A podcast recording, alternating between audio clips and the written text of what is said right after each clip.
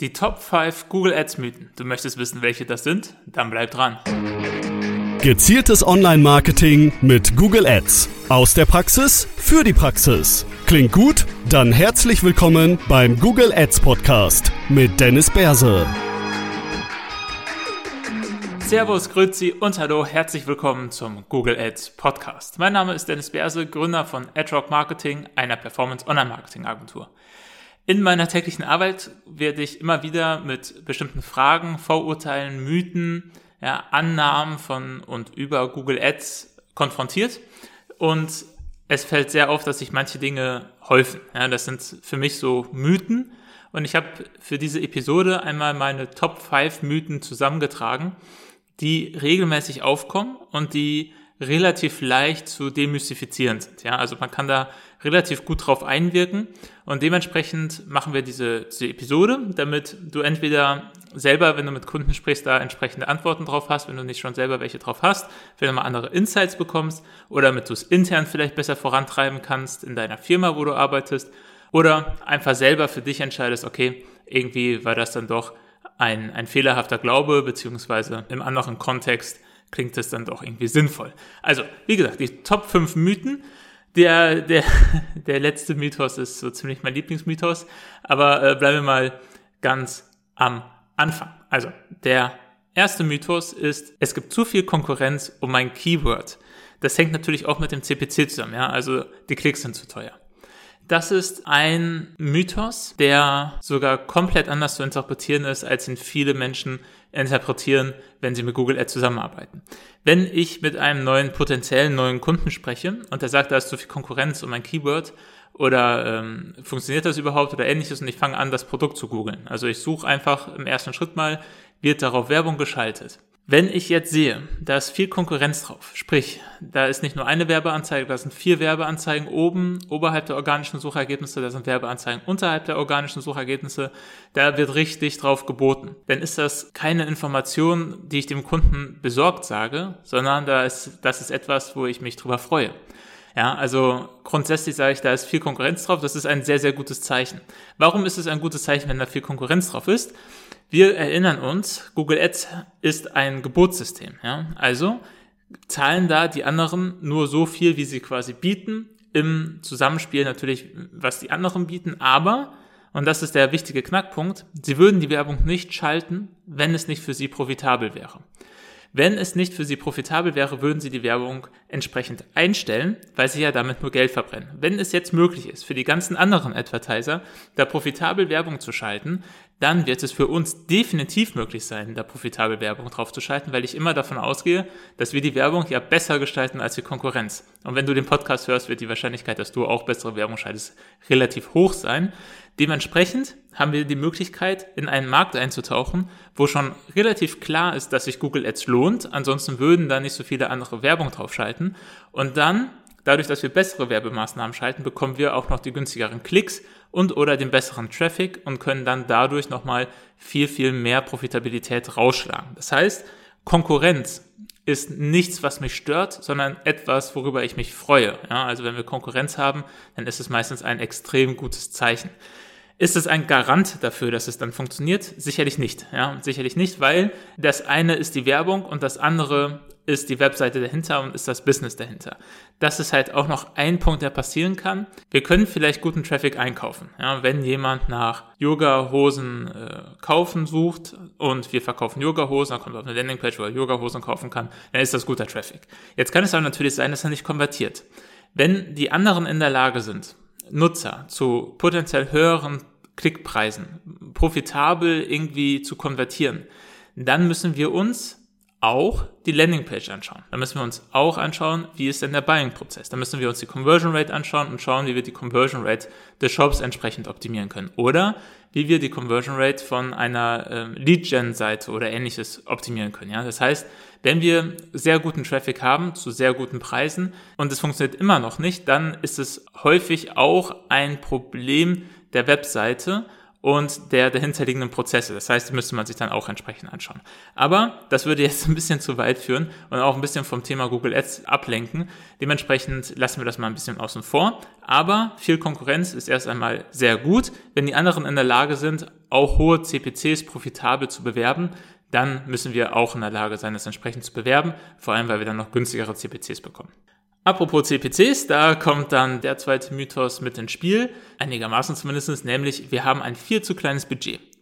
Ein viel zu kleines Budget für die Masse an Suchanfragen, die in unserem Bereich möglich sind. Das ist damit in der Regel gemeint. Und klar, wenn wir jetzt Yoga-Hosen verkaufen, dann gibt es zahlreiche Tausende, fast unzählige Suchanfragen pro Monat, wo es gerade für kleine Shops natürlich schwer ist, den gesamten Traffic abzugreifen. Ja, da gibt's viel zu viel. Ähm, man braucht ein ganz, ganz großes Marketingbudget. Das haben halt gerade kleinere Shops nicht. Dementsprechend wird man natürlich nicht 100% der Suchanfragen entsprechend mitnehmen können. Aber ist das schlimm? Und die Antwort darauf ist nein. Wenn wir uns den gesamten Traffic einmal wie eine Torte, wie einen Kuchen vorstellen, dann können wir höchstwahrscheinlich nicht den gesamten Kuchen essen. Ja? Aber auch ein Stück vom Kuchen ist immer noch verdammt lecker. Ja? Das heißt, wenn wir guten Traffic von der, von der Gesamtheit des guten Traffics nur ein Stück des guten Traffics bekommen können, dann ist das immer noch guter Traffic. Ja, da führt kein Weg dran, also das, das können wir nicht verrücken. Ja, guter Traffic ist guter Traffic. Natürlich bekommen wir nicht den ganzen guten Traffic, aber wenn wir das Ganze jetzt einmal ein bisschen größer denken, dann bekommen wir im ersten Schritt den Nutzer auf unsere Webseite. Ja, wenn jemand nach Yogahosen online kaufen sucht, dann kommt er auf unsere Webseite, wenn wir Yogahosen online verkaufen. Jetzt kauft der Nutzer vielleicht nicht, weil wir keine 100% Conversion Rate haben. Ja, also schön wäre es, aber gibt es nicht. Jetzt ist der Nutzer nicht verloren. Ja, jetzt könnte man ja sagen, okay, dann äh, geht er weg und wenn, wenn, er das nächste Mal sucht, dann wird er uns nicht mehr finden, weil wir ja nur 10% des gesamten Traffics irgendwie aufgreifen, zum Beispiel. Aber was nicht vergessen werden darf, wir haben ja Remarketing-Maßnahmen. Das heißt, der Nutzer, der einmal auf unserer Webseite drauf war, der sieht unsere Webseite, unsere Marke und genau das Produkt, das er sich angesehen hat, für die nächsten Wochen und Monate äh, je nach Produkt, ja. Also bei Yoga-Hose macht es vielleicht nicht so viel Sinn, aber mehr oder weniger sieht er uns halt immer wieder. Er, er geht uns nicht verloren. Und wenn wir eine ausreichend große Zielgruppe haben, können wir auch Werbung im Suchnetzwerk schalten. Und dementsprechend haben wir dann auch noch dort die Möglichkeit, den Nutzer zu bekommen, auch wenn wir von Cold Traffic nur 10% des Traffics bekommen, vielleicht können wir in der Remarketing-Zielgruppe den Nutzer halt immer wieder auch im Suchnetzwerk entsprechend targetieren und abholen. Dementsprechend ein zu kleines Budget ist kein Problem. Solange wir guten Traffic einkaufen und gerade mit kleinerem Budget erzielt man in der Regel auch höhere Return on Ad Spends, weil die Lead-Generation, beziehungsweise die, ähm, weil wir einfach nicht so viel Reibungsverluste haben und nicht so high in den Funnel gehen müssen, sondern halt ganz, ganz bottom-funnelig arbeiten können. Das heißt, in der Regel haben wir sogar einen höheren Return on Ad Spend. Plus, wir haben eine extra Episode, wie du Google Ads schalten kannst, wenn du ein kleines Budget hast. Da gibt es nochmal ein paar Tricks, wie du dann das meiste da rausholen kannst. Und spätestens dann wirst du merken, dass kleines Budget definitiv kein Hindernis ist, sondern sogar eine höhere Profitabilität gerade am Anfang entsprechend ermöglicht. Der nächste Mythos, den ich wirklich häufig höre, ist, wir möchten immer auf Platz 1 oder 2 sein. Das ist ein, eine Sache, die vielleicht auch mit so einer Vorannahme klassischen Marketings zusammenhängt, wo gesagt wird, man möchte gesehen werden. Also wir möchten Reichweite haben. Das ist so das klassische, das klassische Marketingmodell, wo, weswegen man Fernsehwerbung schaltet, weswegen man Printwerbung schaltet, Radiowerbung schaltet und so. Man möchte gesehen werden. Aber was ist der Hintergrund dahinter? Dass man gesehen werden möchte. Der Hintergrund ist, dass man bei den klassischen Medien die Klicks nicht tracken kann. Ja, das heißt, wir, die, die Annahme ist, wir werden gesehen, die Menschen merken sich unsere Marke und gehen dann irgendwann auf unsere Webseite oder kontaktieren uns. Das ist der klassische, die klassische Annahme. Im Online-Marketing haben wir aber halt die Möglichkeit, auf Klicks zu bieten. Das heißt, es ist eigentlich nicht so wichtig, ob wir jetzt den höchsten Click-Share haben oder den höchsten Anteil von Impressionen oder so, sondern wir brauchen gute Klicks von guten Nutzern. Wenn wir jetzt auf Platz 1 oder 2 sind, würden wir natürlich eine höhere Durchklickrate bekommen weil die meisten Nutzer halt höchstwahrscheinlich auf Platz 1 und 2 klicken. Ja? Also die werden die den höchsten Share haben an entsprechenden Klicks. Allerdings kosten Platz 1 und 2 halt auch entsprechend viel. Wir sind ja in einem Geburtssystem und um auf Platz 1 oder 2 zu kommen, muss man relativ viel Geld in die Hand nehmen im Vergleich zu Platz 3 oder 4, damit man halt in einer dieser Premium-Positionen kommt. Und jetzt das ist der große Hinkefuß, hat es meistens gar nicht so den großen Vorteil, auf Platz 1 oder 2 zu sein, weil die Nutzer eh vergleichen. Ja, die klicken nicht nur auf ein Suchergebnis, sondern die klicken auf vier oder fünf Suchergebnisse und vergleichen dann da entsprechend die Preise. Oder die klicken halt auf die Werbeanzeige, die sie für am ansprechendsten halten. Und auch da, wir zahlen ja nur für den Klick. Wir zahlen ja nicht für die einzelnen Impressionen oder ähnliches.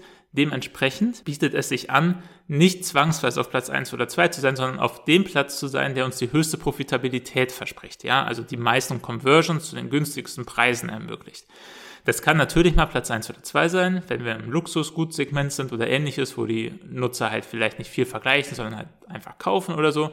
Aber am Ende des Tages muss man es testen. Früher, also vor einigen Jahren, gab es noch die Metrik durchschnittliche Anzeigenposition, wo wir tatsächlich sehen konnten, durchschnittlich auf welcher Position wird unsere Werbeanzeige ausgespielt. Und da war häufig die profitabelste Position 2,5. Das heißt, zwischen der 2 äh, Position 2 und der Position 3, so durchschnittlich. Weil hier haben wir das beste, häufig das beste Kosten-Nutzen-Verhältnis. Jetzt gibt es natürlich diese Metrik leider nicht mehr, sondern andere, aber das, die wichtige Takeaway-Message ist, zielt nicht auf Position 1 oder 2 ab. Ja? Also verfestigt euch darauf nicht.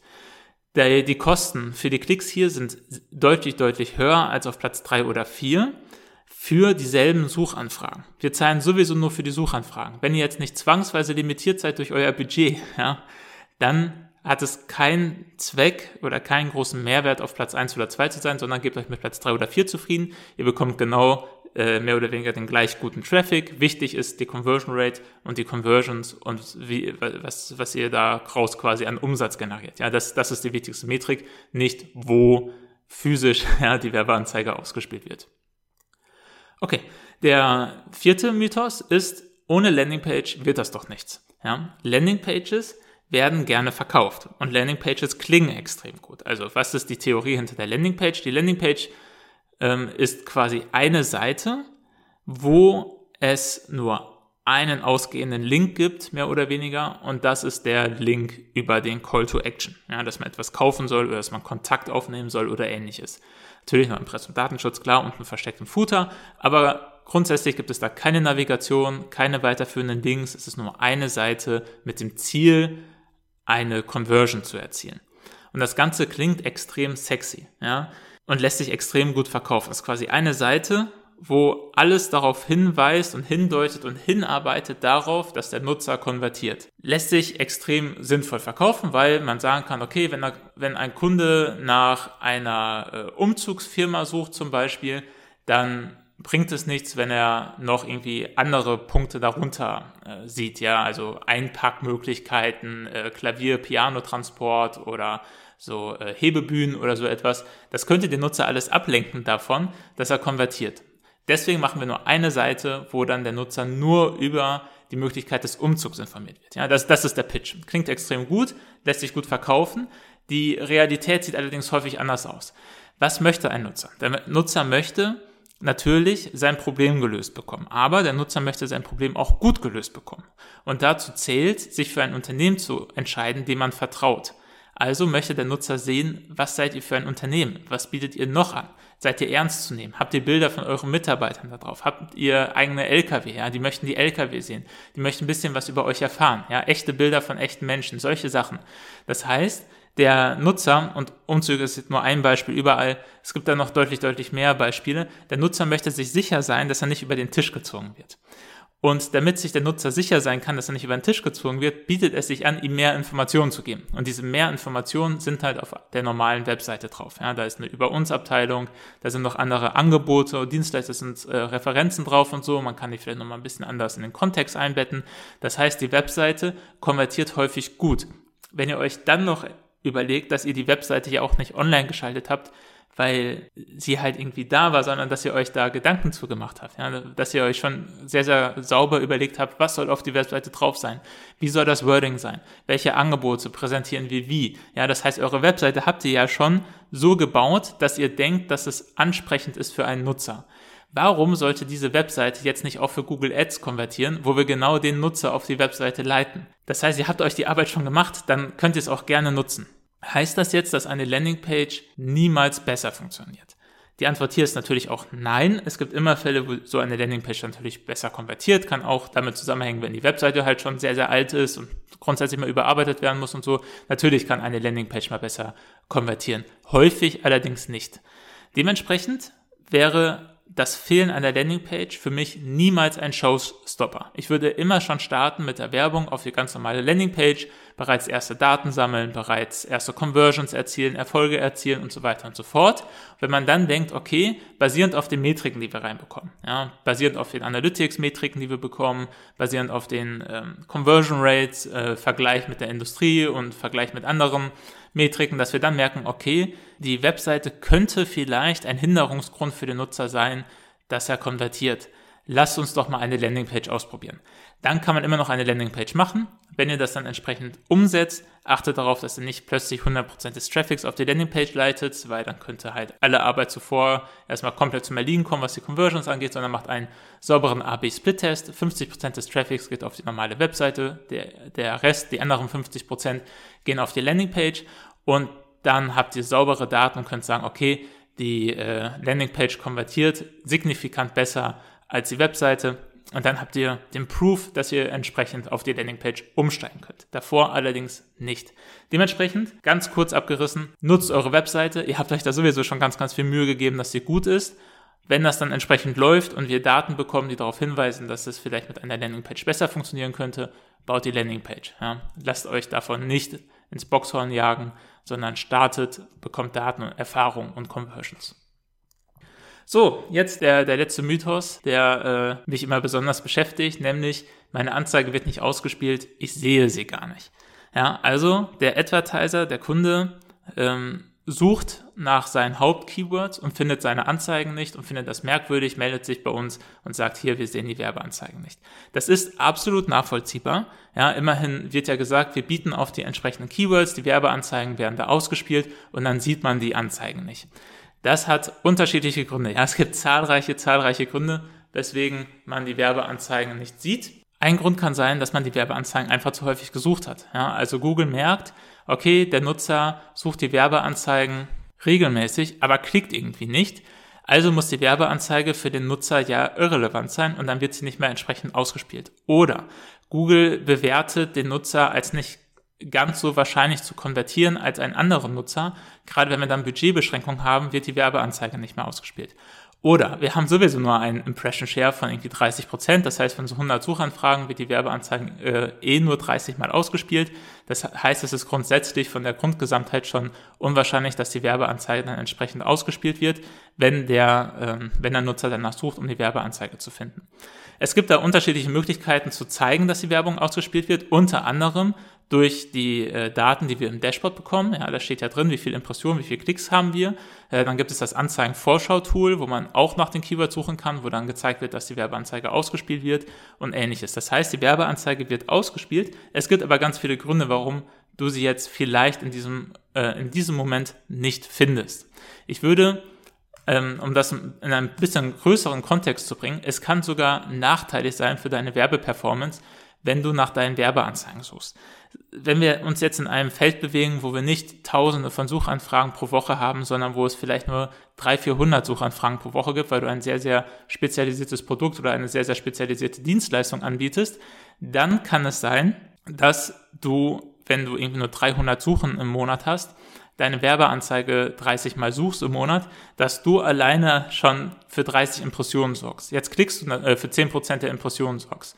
Wenn du jetzt nie auf deine Werbeanzeige klickst, dann verschlechtert sich natürlich die Durchklickrate. Wenn sich die Durchklickrate verschlechtert, dann verschlechtert sich unser CPC. Ja, das heißt, es hat negative Auswirkungen auf die gesamte Kampagnenleistung, wenn du deine Werbeanzeigen zu häufig suchst. Vertraue darauf, dass sie ausgespielt werden. Natürlich kannst du sie mal suchen. Ja, such sie ein, zwei Mal. Äh, wie wird die entsprechend dargestellt ähm, und so weiter. Wenn du sie nicht siehst, kann es halt, wie gesagt, viele unterschiedliche Gründe haben. Versuchst dann nochmal irgendwie an einem anderen Tag, zu einer anderen Zeit und so. Das kann dann alles dazu führen, dass du die Werbeanzeige irgendwann siehst.